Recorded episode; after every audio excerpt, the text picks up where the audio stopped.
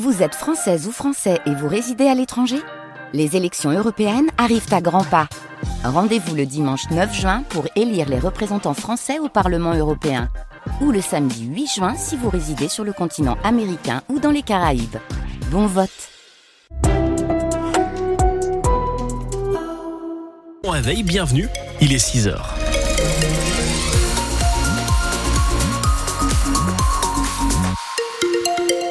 L'instant, ça roule sur les routes et autoroutes du Nord-Pas-de-Calais. En cas de soucis, 0320 55 89 89. Victoria est au bout du fil. Et puis s'il y a des routes qui sont condamnées euh, et bloquées par les inondations dans le Pas-de-Calais, n'hésitez pas à nous les signaler. Nous faisons le relais sur l'antenne. Pascal, on le disait, c'est pas terrible la météo. Hein non, non, mais c'est encore, euh, ce seront encore des pluies continues ou des averses avec des cumuls importants une nouvelle fois, des vents de sud-ouest assez forts et des températures ce matin entre 6 et 8 degrés.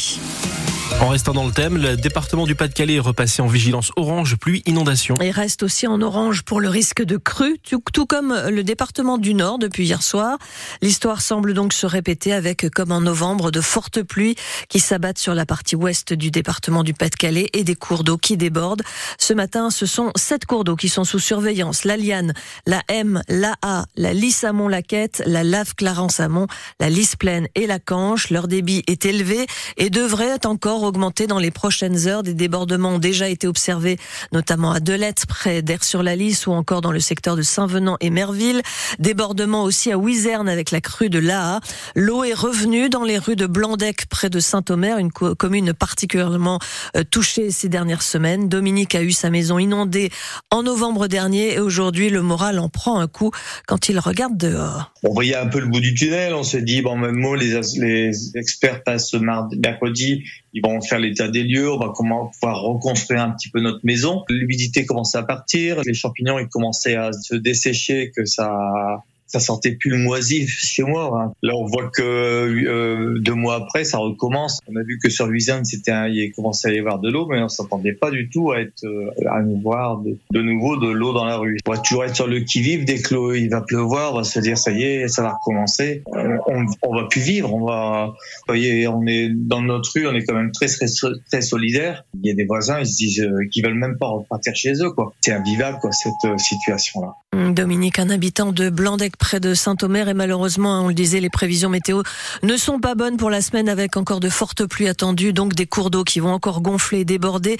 Le pic de la M, par exemple, est attendu euh, seulement la nuit prochaine.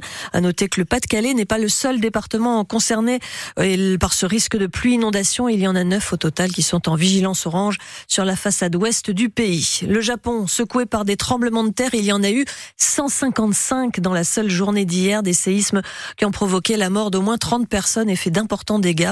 Le risque de tsunami est en revanche officiellement levé. Le préfet du Nord en appelle à la responsabilité collective des chasseurs dans les secteurs touchés par la grippe aviaire. Un foyer a été découvert à Warem, au sud de Dunkerque, ainsi que deux autres sur le territoire belge.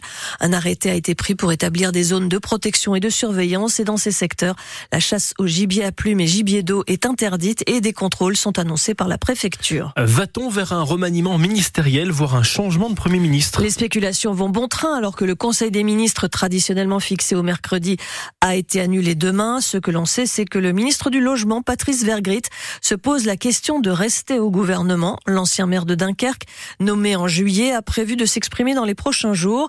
Le 19 décembre, le ministre issu de la gauche avait menacé de démissionner après l'adoption de la loi immigration. Il n'aurait pas changé d'avis car Odile Senelard, il n'y a pas que la loi immigration qui dérange aujourd'hui Patrice Vergrit. D'abord, il faut rappeler que Patrice est un homme de gauche, nous explique un proche du ministre du Logement.